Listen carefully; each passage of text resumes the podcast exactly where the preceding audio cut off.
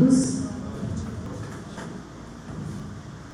Estamos aqui mais uma vez reunidos para mais uma palestra aqui no Centro Espírita Caminho da Luz. O tema da palestra da noite de hoje é Deus e o expositor será nosso irmão Iago Teodoro. Os avisos da noite de hoje temos pizza frita e refrigerante depois da palestra. A fichinha é para ser retirada na secretaria, tá? O segundo aviso, já temos as agendas de 2022 e estão à venda na secretaria no valor de 30 reais. O outro aviso é o Centro Espírita Caminho da Luz participe do Natal de nossas famílias carentes doando uma cesta ou itens que ela conterá a saber: arroz, feijão, açúcar, fubá, macarrão, óleo, massa de tomate, pó de café, tempero, biscoito, lata de doce, salsicha em lata, panetone, leite em pó, frango. A quantidade de itens da sua doação dependerá das suas possibilidades. Em nome daqueles que a receberão, agradecemos e pedimos a Jesus que cubram de bênçãos você e sua família. As cestas ou os itens deverão ser entregues na secretaria de nossa casa até o dia 10 de dezembro de 2021. O horário da secretaria, de segunda a sexta-feira, de 13 às 17 horas. Lembrando que as segundas e as sextas funciona também no horário da palestra. O outro aviso é sobre o sistematizado para o ano de 2022, a primeira fase. É, os interessados que se inscreveram em 2021 para iniciar o sistematizado da primeira fase, que não ocorreu presencial, o centro pede para que procure a secretaria para fazer a inscrição novamente. É, vamos então para a nossa página inicial. É do livro Vinha de Luz, de Francisco Cândido Xavier, pelo Espírito de Emmanuel. É a mensagem 75. Esperança. Porque tudo que dantes foi escrito, para nosso ensino foi escrito, para que pela paciência e consolação das Escrituras tenhamos esperança. Essa passagem está em Romanos, capítulo 15, versículo 4. A esperança é a luz do cristão. Nem todos conseguem, por enquanto, o voo sublime da fé, mas a força da esperança é tesouro comum. Nem todos podem oferecer, quando querem, o pão do corpo e a lição espiritual, mas ninguém na terra está impedido de espalhar os benefícios da esperança. A dor costuma agitar os que se encontram no vale da sombra e da morte, onde o medo estabelece atritos e onde a aflição percebe o ranger de dente nas trevas exteriores. Mas existe a luz interior que é a esperança. A negação humana declara falências, lavra atestados de impossibilidades, traça inextricáveis labirintos. No entanto, a esperança vem de cima, a maneira do sol que ilumina do alto e alimenta as sementeiras novas, desperta propósitos diferentes, cria modificações redentoras e descarta visões mais altas. A noite espera o dia, a flor o fruto, o verme o porvir, o homem, ainda mesmo que se mergulhe na descrença ou na dúvida, na lágrima ou na dilaceração, será socorrido por Deus com a indicação do futuro. Jesus, na condição de mestre divino, sabe que os aprendizes nem sempre poderão acertar inteiramente, e os erros são próprios da escola evolutiva e por isso mesmo a esperança é um dos cânticos sublimes do Evangelho de amor. Imensas têm sido até hoje as nossas quedas, mas a confiança do Cristo é sempre maior. Não nos percamos em lamentações. Todo momento é instante de ouvir aquele que pronunciou: Vinde a mim. Levantemo-nos e prossigamos, convictos de que o Senhor nos ofereceu a luz da esperança, a fim de acendermos em nós mesmos a luz da santificação espiritual. Antes da nossa prece inicial, só lembrando que no momento do passe coletivo aqui no salão, é, nós pedimos aos colaboradores, aos passistas, que possam nos auxiliar. Vamos então para a nossa prece inicial dos trabalhos da noite de hoje, agradecendo a Deus, inicialmente, pela oportunidade de estarmos aqui reunidos.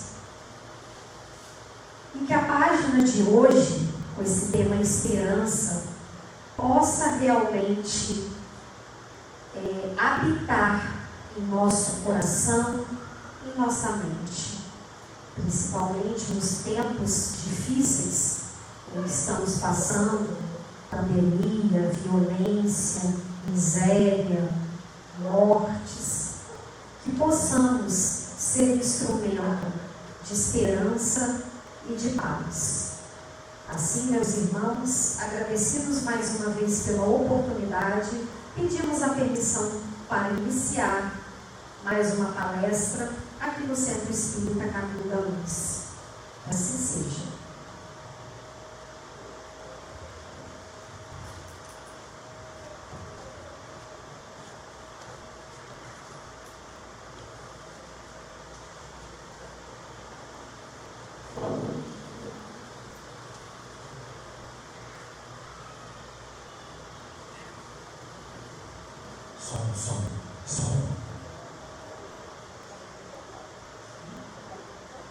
Som Família do Caminho da Luz, boa noite para todos. É com muita alegria que a gente retorna a casa aos pouquinhos, aos nossos encontros presenciais que necessitamos tanto, com esse carinho, com essa alegria que a casa sempre está disposta a nos oferecer, de maneira que nos sentamos acolhidos, como se fosse o nosso lar de fato, um pedacinho do nosso lar espiritual, que aqui se encontra de forma terrena, em que nós nos reunimos para ouvir um pouquinho sobre o que é a doutrina espírita. Bem, é preciso deixar claro, antes de iniciar o tema de fato, que todos que estamos aqui diante de uma plateia, fazendo uma exposição, temos completo respeito e completa consideração por todas as interpretações teológicas, por todas as compreensões e tipos de estudo que a Bíblia, que o Evangelho traz para nós. Nesse sentido, continuamos então, sabendo que, embora tenhamos esse respeito essa moderação, essa consideração, sabemos também que o Espiritismo se insere no debate. Ele também tem muito a oferecer para aquele coração sincero que busca a compreensão do que? O tema de hoje, o que é Deus? Deus para nós, o governador do universo. Iniciamos então falando um pouquinho sobre o politeísmo, o início da compreensão do que seria Deus, mas de forma dividida. Imaginando então que já, houve, já havia organizações religiosas na China, também na Índia, dentro do budismo, no Egito. Isso se encontra no Livro Emmanuel, de Emmanuel, capítulo 2. Então, compreendamos que os egípcios e os gregos, os indianos, os chineses, já tinham em si uma espécie do que era a compreensão do extracorpo, da extramatéria, de além daquilo que nos envolve terrenamente. E, continuando a nossa compreensão, para entrar de fato na compreensão espírita, lá vem o início do monoteísmo.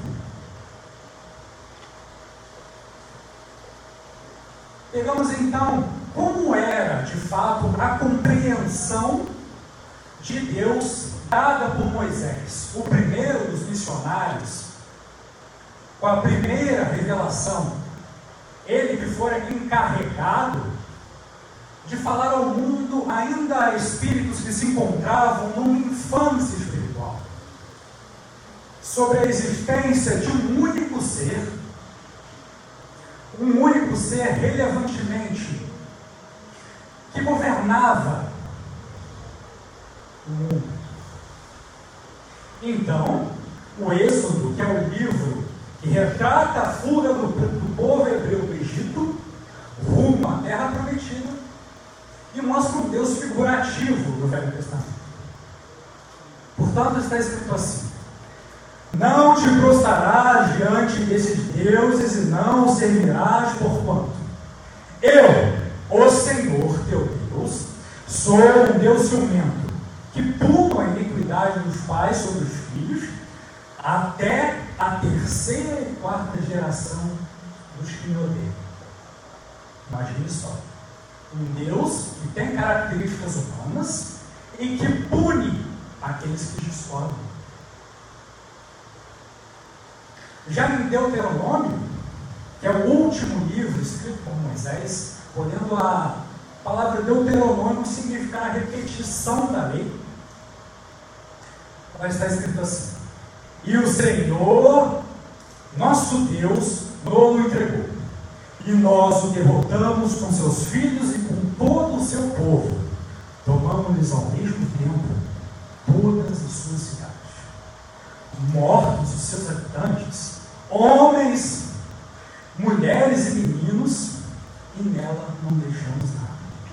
Então, sabemos por aqui, por meio dessas informações, que a importância desse Deus teve o seu momento histórico. Foi relevante durante um período acreditar que um Deus punitivo significaria a retenção dos nossos maus impulsos. Então, por meio das ameaças, por meio de um texto que te produz medo, muito se compreendeu, primeiramente, porque era, eram informações a respeito de Deus destinadas a povos muito primitivos intelectualmente, e portanto, a compreensão que nós temos de Deus mudará. E veremos isso no prosseguir da palestra. Então, a vinda do cristianismo muda de fato o que nós sabemos disso. Portanto, em Mateus capítulo 5, Jesus vai dizer: Não penseis que eu tenha vindo destruir a lei ou os profetas. Não os vim destruir, mas cumpri-los. Porquanto, em verdade vos digo que o céu e a terra não passarão, sem que tudo o que se acha na lei esteja perfeitamente cumprido enquanto resta um único iota, um único ponto. Esse trecho está no primeiro capítulo do Evangelho segundo o Espiritismo. Não vim destruir a lei, seu título. E para efeito de compreensão, entendamos aqui que iota significa a menor letra do alfabeto dele. E porque Jesus veio cumprir que de fato os profetas já haviam anunciado. Porque Jesus diz que ele não veio destruir a lei, mas fazer com que ela efetuamente, efetivamente, aconteça de fato. Então, temos com ele mesmo a mudança de perspectiva diante da informação do que era Deus. Então, em Mateus ainda, no capítulo 22, os fariseus, tendo sabido que ele tapara a boca aos saduceus, reuniram-se e um deles, que era doutor da lei, para o tentar propôs-lhe esta questão. Mostre, mestre, qual o mandamento maior da lei? Jesus respondeu: Amarás o Senhor teu Deus de todo o teu coração, de toda a tua alma e de todo o teu espírito. Este é o maior e o primeiro mandamento. E aqui tens o segundo, semelhante a esse. Amarás o teu próximo como a ti mesmo. Toda lei os profetas se acham contidos nesses dois mandamentos.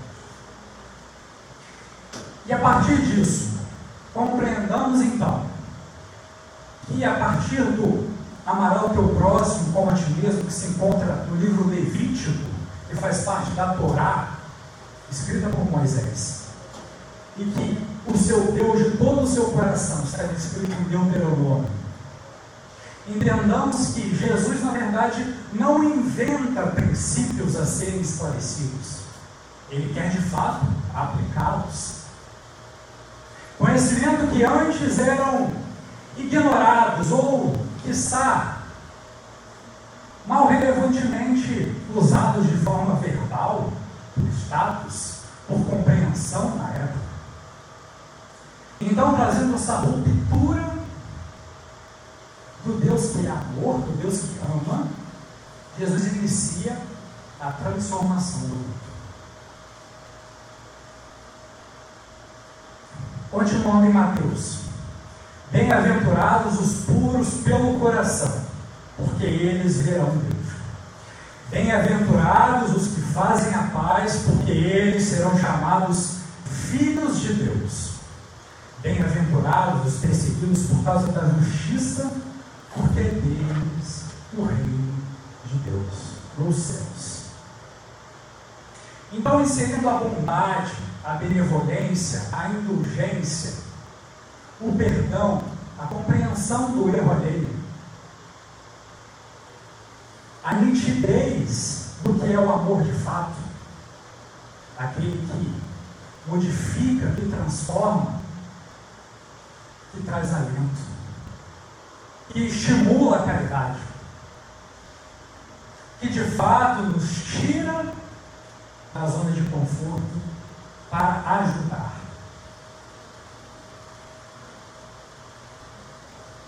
Então, podemos concluir de fato Deus é amor.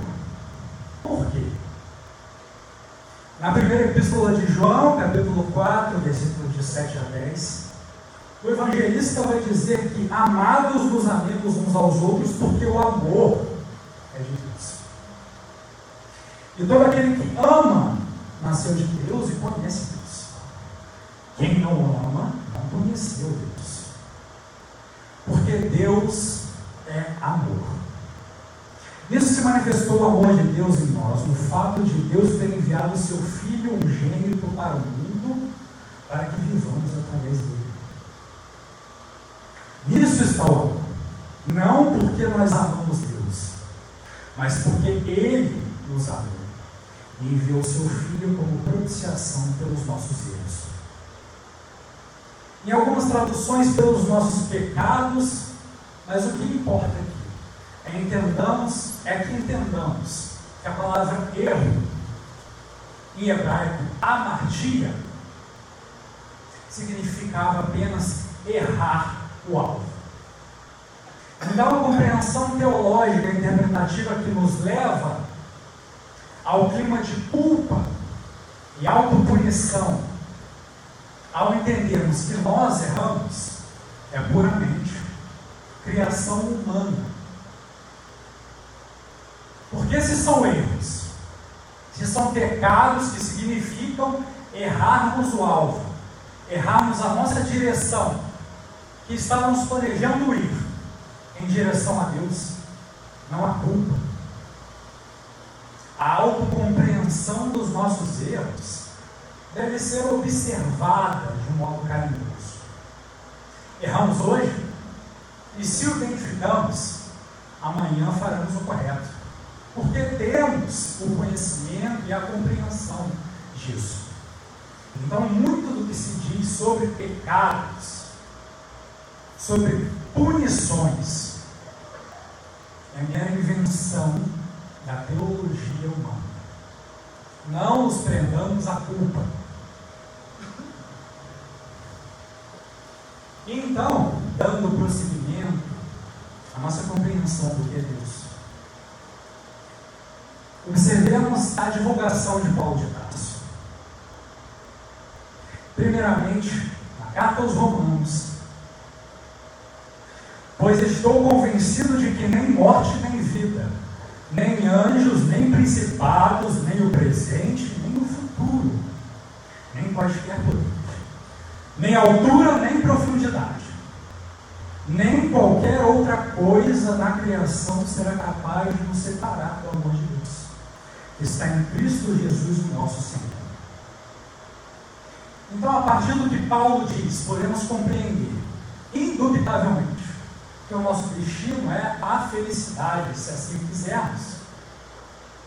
Se assim buscarmos, se assim colocarmos no coração como meta a nossa melhora, a nossa modificação, a reforma moral sobretudo, a caridade para com o próximo. Não a mecânica que simplesmente dá a esmola e se despede, mas a caridade moral. Aquela que compreende de fato que todos nós erramos principalmente nós mesmos e aqueles que convivem conosco. Portanto, compreender não só quando nós erramos, mas compreender com indulgência aqueles que erram conosco merece ser o nosso plano, nosso plano espiritual de fato. E então, na carta aos Gálatas, capítulo 2, versículo 20, fui crucificado com Cristo Assim já não sou eu quem vive, mas o Cristo que vive. A vida que agora vivo no corpo, vivo na fé do Filho de Deus, me amou e se entregou por mim. Então, compreendamos que a vida do Cristo não é meramente ilustração sublime em que você vê a figura dele desenhada, se emociona, se dobra, ajoelha diante dele. Mas não busca agir como ele agiu. Assim como diz Tiago, a fé sem obras é morta. Então, cultivando meramente a figura de Jesus, que proveito há nisso? Que proveito há nisso se não levarmos em conta os seus evangelhos, que não foram escritos por ele, mas ele tem o seu ensinamento, a compreensão Continuando na carta aos Gálatas, capítulo 1, versículo 12 e 16, vocês ouviram qual foi o meu procedimento no judaísmo. Falando sobre a personalidade dele própria, quando ainda Paulo era salvo como perseguia com violência a igreja de Deus, procurando destruí No judaísmo, eu superava a maioria dos judeus da minha idade. E era extremamente zeloso das tradições dos meus antepassados. Mas Deus me separou desde o seu ventre materno e me chamou por sua graça. Quando lhe agradou revelar o seu filho em mim, para que eu o anunciasse entre os gentios, não consultei pessoa alguma. E por que destacamos perseguir com violência a igreja de Deus? Porque tem uma palavra em grego que é eclesia. E transformar eclesia em igreja, numa construção. Igreja, eclesia para Paulo, era comunidade, era reunião, eram as pessoas que se portavam em algum local e iam estudar o que era a moral de Cristo. O que significava aquelas palavras que tocavam o coração e com força nos faziam modificar e compreender o que é de fato a vida após a morte. Por que estamos aqui? Porque vivemos. Porque convivemos com quem convivemos. O que é Deus, o que é o seu amor. Então, essa história de tem que estar na igreja para ser salvo é meramente invenção humana. O que Paulo queria dizer de fato era que as pessoas poderiam se reunir para praticar uma fé, uma fé com obras.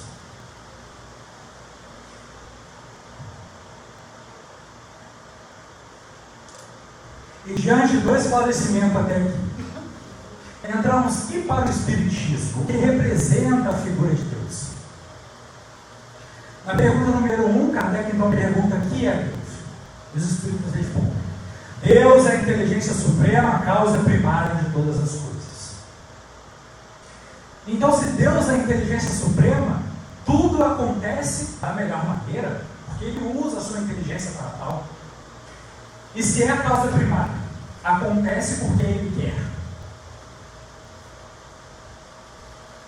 E muita gente acha que vai ter um herói encarnado para resolver todos os problemas do mundo. Não tem herói. Não tem esse ser divino que nasceu perfeito e vai morrer perfeito. Depende de nós, da nossa modificação, da nossa transformação com vontade. Porque é isso de fato que falta às vezes. Na pergunta número 2, Kardec pergunta: se deve entender por infinito? O que não tem começo nem fim. O desconhecido, tudo que é desconhecido é infinito. Então, na pergunta número 3, poder-se dizer que Deus é o infinito? Definição incompleta. Pobreza da linguagem humana, insuficiente para definir o que está acima da linguagem dos homens. Deus é infinito em suas perfeições, mas o infinito é uma abstração. Dizer que Deus é infinito é tomar o atributo de uma coisa pela mesma, pela coisa e definir uma coisa que não está conhecida por uma outra, que não está mais do que a primeira. Então, o que nos interessa de fato, na questão 4, onde se pode encontrar a prova da existência de? No axioma que aplicais às vossas ciências, não há efeito sem causa. Procurai a causa de tudo que não é obra do homem e a vossa razão responderá. Para crer em Deus, basta-se não se olhar sobre as obras da criação. O universo existe, logo tem uma causa. Duvidar da existência de Deus é negar que todo efeito tem uma causa e avançar que um nada pode fazer alguma coisa. E quando eu li essa pergunta pela primeira vez, eu lembrei de uma história que minha avó contava para mim, quando eu não entendia muito as coisas. Era a história de um cara que queria vender um pedaço de terra e outro que queria comprar. E o que queria comprar indagava, indagava o que queria vender. Meu compadre, é, se eu comprar essa terra aqui, ó, da laranja, o que queria vender respondia, dá não, senhor. Dá abacaxi, dá macaxeira e dá assim. Essa, essa terra não dá quiuí, não dá cenoura, não dá alface, dá assim. Meu amigo, ele pergunta, nada que eu plantar aqui dá. E ele fala, ah, se plantar dá. Porque as coisas não acontecem do nada. Por mais que eu queira, por mais que eu me esforce, esforce não é possível que o nada faça alguma coisa. E é por essa razão que, dentro da doutrina espírita, compreendemos a existência de Deus. A causa primeira, a inteligência suprema, aquilo que veio antes e será eterno. Partindo desse princípio, quais são então os atributos? Deus é a suprema e soberana inteligência. Sendo ele infinito, é óbvio, a inteligência dele também é. Deus é eterno. Então, entendamos aqui um conceito importante. Não está escrito que Deus é imortal. Imortais somos nós. E qual é a diferença? Se Deus é eterno, ele também esteve no princípio das coisas. Essa é a diferença. Somos espíritos mortais. Deus é um ser eterno. Deus é imutável. Não se muda. É perfeito na continuação. Imaterial. Onipotente. Soberanamente justo. Extraímos aqui, para compreender melhor esses atributos, como então, sendo Deus tão grande, mas como imaginamos que Ele nos vê? No Evangelho segundo o Espiritismo, diz assim, um trecho. O título é A Dificuldade. E dizem outros dentre vós: Ora, somos tão numerosos na terra que Deus não nos pode ver a todos. Escutai bem isso, meus amigos. Quando estáis no cume da montanha, não abrangeis com o olhar os bilhões de grãos de areia que a cobrem? Pois bem, do mesmo modo, Deus nos vê. E é dessa forma que o Criador nos observa. Mas um ponto importante e curioso. Deus permite a dor? Porque mesmo aqueles que só praticam o bem podem vir a sofrer.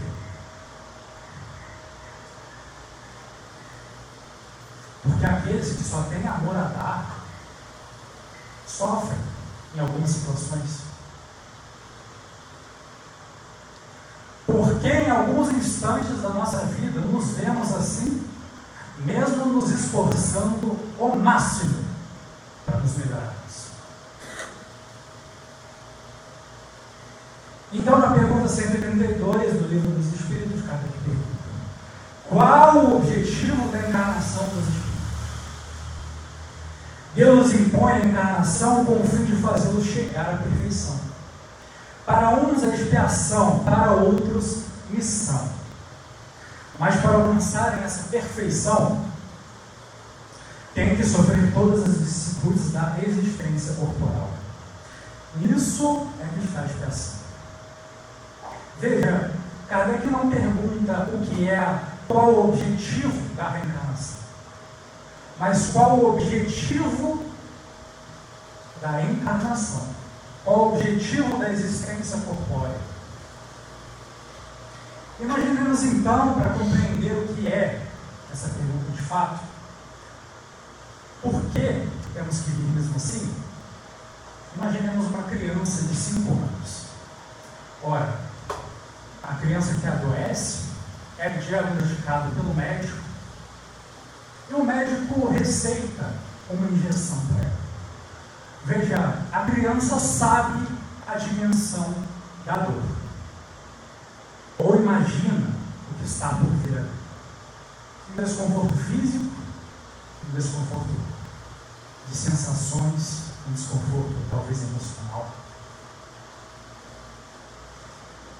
Mas, mesmo dizendo que não quer tomar a injeção, porque vai doer, o pai dela diz: vai tomar. Ela diz: não vou tomar. E a mãe diz: vai tomar. E a criança diz: doeu. Assim somos nós. Às vezes por más escolhas, às vezes por incompreensões em determinadas situações, ainda precisamos sentir a dor para nos melhorarmos. E veja, Isso não é o mesmo que dizer que viemos para sofrer na terra. Qualquer um que suba aqui e diga que viemos para sofrer na terra está mentindo. Nós viemos aqui para sermos felizes. O sofrimento ele pode vir a ocorrer? Sim. Mas nós não viemos para sofrer. Então, no Código Penal da Vida Futura, no artigo 33, Kardec vai dizer: apesar da diversidade dos gêneros e dos graus de sofrimento dos espíritos imperfeitos, opa, perdão. O Código Penal da Vida Futura pode resumir-se nestes três princípios. O primeiro, o sofrimento está vinculado à imperfeição. E se sou imperfeito, posso vir a sofrer? Posso. E talvez o sofrimento ele tenha uma relevância tanta que você vai acordar com não só um desconforto em algumas situações, mas com uma sensação de perigo, de fracasso, que você vai ter que desistir daquilo que você quer, que você vai ter que desistir daquilo que você gosta. Mas saiba, é o modo como você sai desse sofrimento que vai definir a sua força, quem você é do ponto de vista do sucesso real, do sucesso espiritual. Então, na segunda, no segundo item desse artigo, Kardec vai dizer que toda imperfeição e toda falta que dela decorre traz consigo o seu próprio castigo por suas consequências naturais e inevitáveis. Como a doença é decorrente dos excessos, o tédio da ociosidade, sem que haja necessidade de uma condenação espiritual para cada falta e cada indivíduo. Então, compreendamos assim que a semeadura é livre, mas a colheita é obrigatória. Então, o que você faz reflete no seu futuro, reflete naquilo que virá, reflete no seu postergar. Então, dê valor às suas atitudes atuais e mude o quanto antes para melhor. No terceiro item, todo homem podendo desfazer-se das imperfeições pelo efeito da sua vontade, pode poupar a si mesmo os males que delas decorrem e assegurar sua felicidade futura. Ou seja, diminuir o número de dores que eu posso carregar. Se eu buscar isso, se eu estiver antenado, aquilo que devo fazer, como devo agir. E não, de fato, pensemos que a reforma íntima deva ser uma guerra. Porque se você transforma a sua reforma íntima, a sua transformação moral, numa guerra, a vida perde o sabor. Então, realize a sua transformação num clima de paz, harmoniosidade consigo mesmo. E compreenda que você também merece a benevolência, merece a compreensão, mas nunca, nunca deixe de fazer o certo. Finalizando essa parte, então, ele vai dizer que tal é a lei e a justiça divina, a cada um segundo suas obras, no céu como na terra. Então, falemos um pouco sobre o que é a consolação vem do Pai.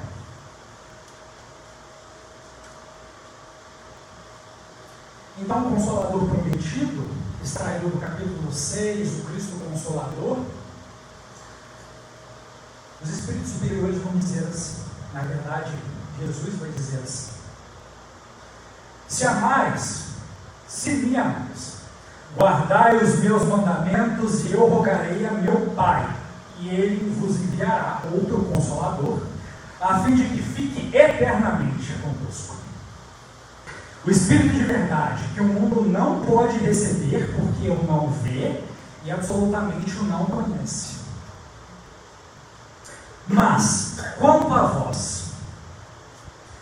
Conhecê-los-eis, porque ficará convosco e estará em vós.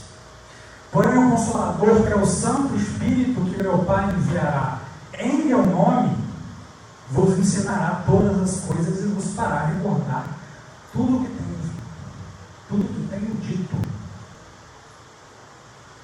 Então, por esse trecho, entendamos que, desde a época de Jesus, a vinda do Espiritismo já era uma promessa. Os espíritos que ali estavam poderiam não compreender de fato o que Jesus estava dizendo nesse momento. Mas a premeditação, a expectativa, era preparar o terreno para a vinda do Consolador, para a vinda do cristianismo redivivo. Então, o Espiritismo vem, na época acredita, cumprir a promessa do Cristo. Preside ao seu advento o Espírito de verdade. Ele chama os homens à observância da lei. Ensina todas as coisas fazendo compreender o que Jesus só disse por parábolas. Advertiu Cristo: ouçam os que têm ouvido para ouvir.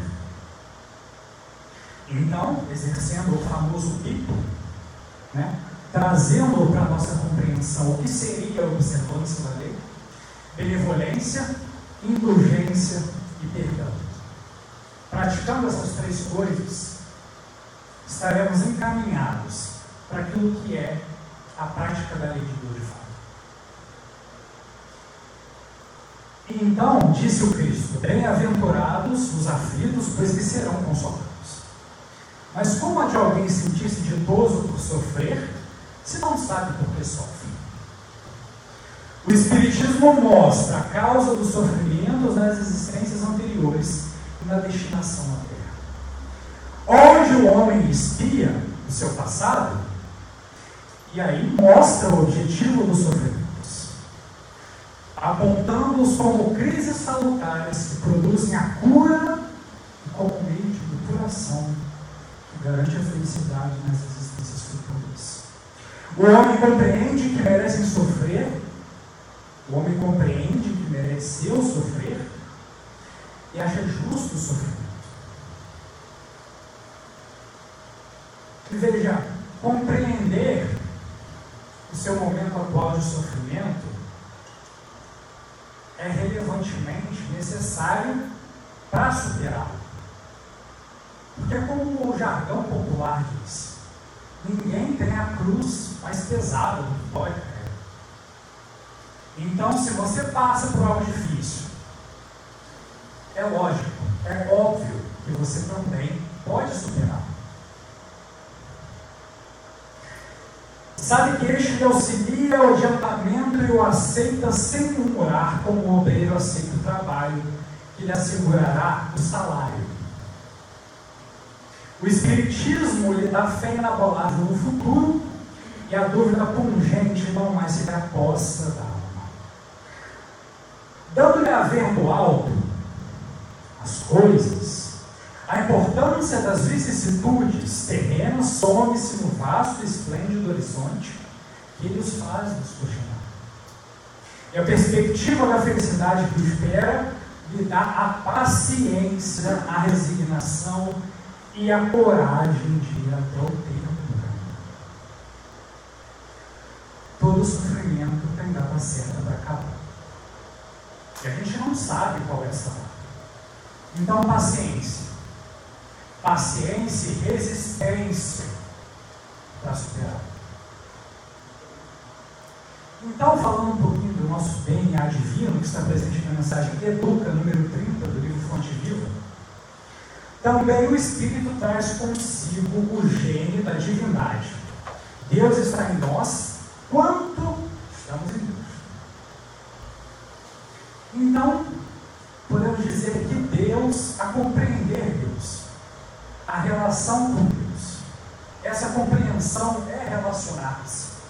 Porque ao mesmo tempo que Ele está em nós, nós estamos em Deus. E se quisermos a relação, nos mantenhamos abertos a isso. Porque se nós não quisermos, até isso o Criador nos respeita. até mesmo as nossas repulsas, Ele está disposto a aturar e somente transmitir amor. Continuando Emmanuel, interpretemos a dor e o trabalho por artista celeste de nosso aperfeiçoamento. Educa e transformarás a irracionalidade em inteligência, a inteligência em humanidade, a humanidade em angelitude. Finalizando então, com a mensagem A paciência que está presente no Evangelho segundo o Espiritismo, a dor é uma bênção que Deus envia aos seus eleitos. Não vos portanto, quando sofredes, mas, pelo contrário, bendizei a Deus, Todo-Poderoso, que vos marcou com a dor nesse mundo para a glória no céu. Agradeço os ouvidos caridosos que estiveram aqui tendo um tempinho para nos ouvir, para entender um pouquinho conosco o que é a compreensão de Deus para a doutrina espírita. Muito obrigado e tenham todos uma boa noite. Dona Nilson, não se prece?